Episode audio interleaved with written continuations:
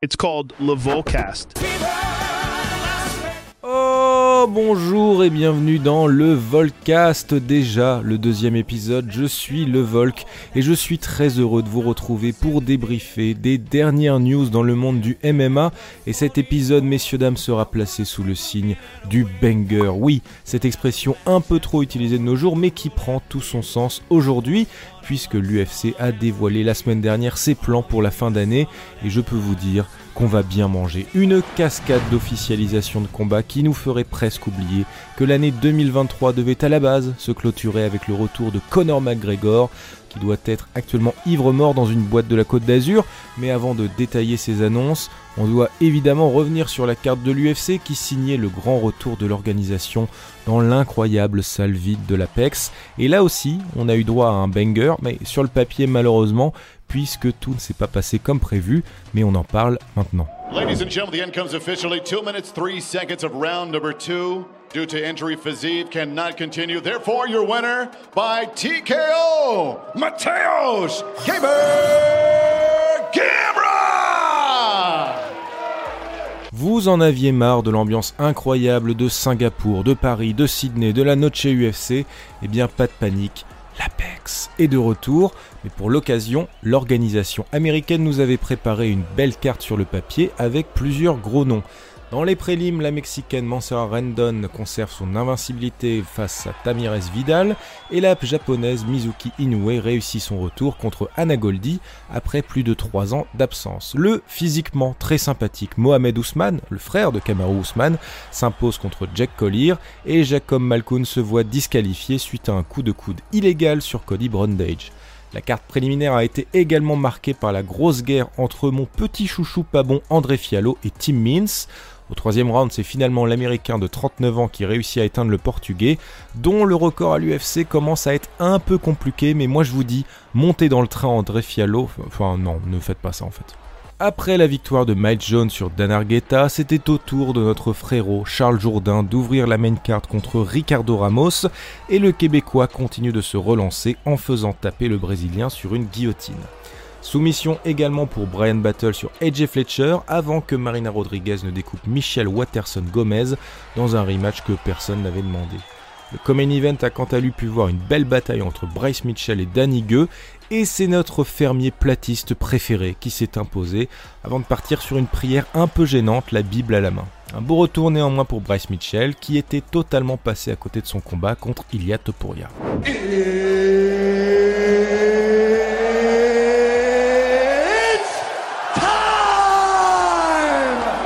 Je le disais plus tôt, le main event de cette carte nous promettait l'affrontement très attendu entre deux tueurs à gages des poids légers, Raphaël Fiziev et Mateusz Gamrot.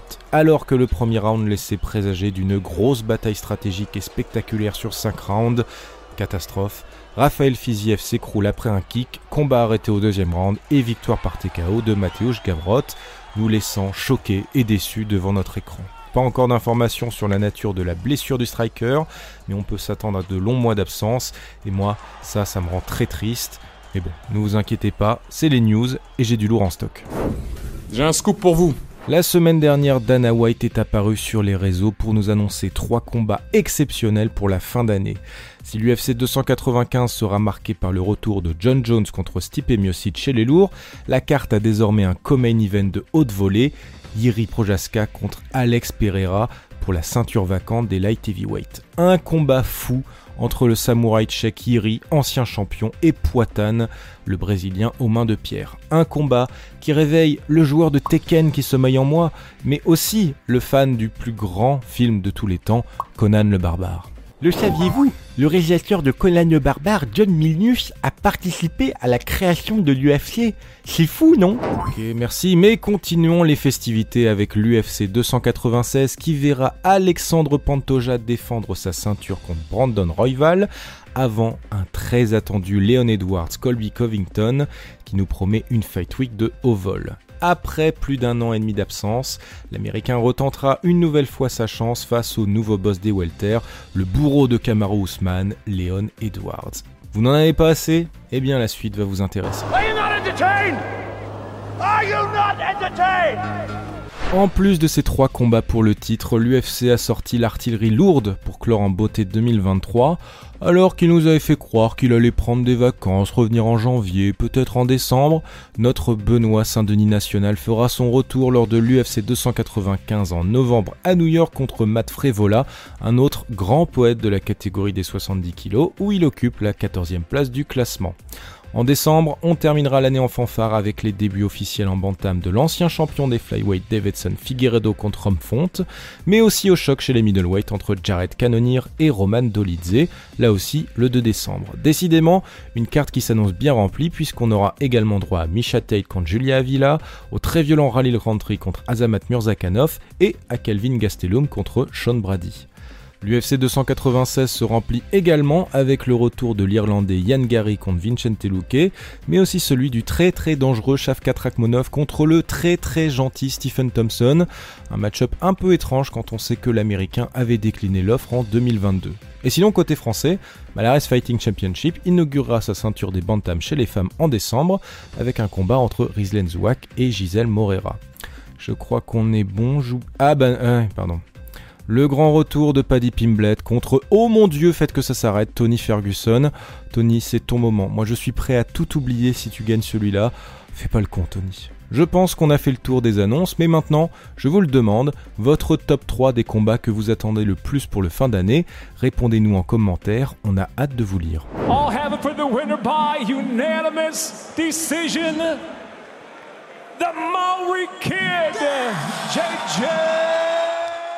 Sans surprise, JJ Wilson qui s'impose par décision unanime.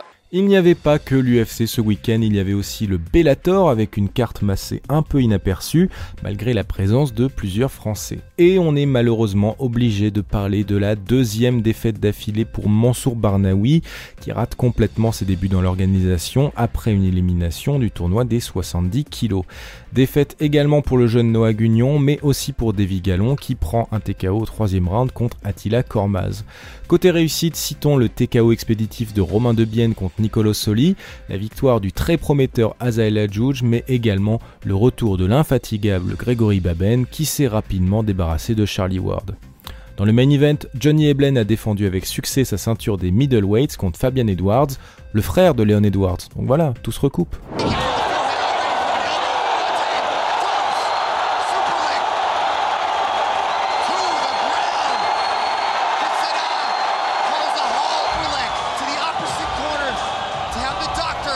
On sort un peu du MMA car on était obligé de débriefer le choc en main event de la dernière carte du One Championship. Le monde du Muay Thai attendait de pied ferme la rencontre entre les deux stars Rod Tang et Superlek, malgré la pesée ratée de ce dernier plus tôt dans la semaine. Le choc a bien tenu ses promesses avec trois rounds de pure violence qui ont finalement vu Superlek s'imposer alors que les spectateurs imploraient le ciel pour deux rounds supplémentaires. L'occasion de vous rappeler que le One est toujours accessible en France gratuitement sur YouTube, alors profitez-en avant que quelqu'un rachète les droits. Voilà, c'est terminé pour ce Volcast riche en annonces qui nous rappelle qu'il est bien bon d'être fan de MMA en 2023. La plupart de ces combats seront analysés par nos experts de Fight Minds, donc n'oubliez pas de vous abonner, de mettre la cloche, de nous suivre sur nos réseaux sociaux. Cette semaine, on aura droit évidemment aux Contenders de Dana White, à du Cage Warrior, à du One Championship. Et je crois que c'est tout. Mais non, je blague, le PFL Paris, enfin, Anthony Salamone, Abdul Abdouragimov et bien sûr le choc franco-français le plus attendu de l'histoire du MMA, Cédric Doumbé contre Jordan Zebo. Après des semaines de trash talk, de vidéos YouTube, de livraison de matelas, Restez bien à l'affût du contenu sur Fight Minds, on sait jamais, peut-être qu'on va en parler, qui sait. Et en attendant, moi, je vous dis à lundi prochain, et n'oubliez pas... Every Monday, I listen to Volcast.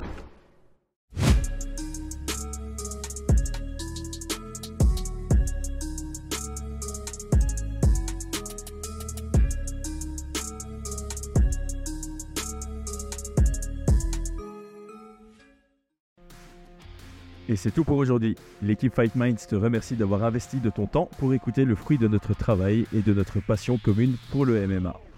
Nous t'invitons à t'abonner à notre podcast et à nous mettre un petit 5 étoiles si notre travail te plaît, ça nous donnera toujours de la force. Et si tu veux donner un petit coup de pouce à notre projet, parle de nous autour de toi, ça contribuera à notre développement. Nous sommes également sur Twitter et YouTube. Viens nous y retrouver pour échanger. A très vite pour plus de contenu sur l'art de la bagarre.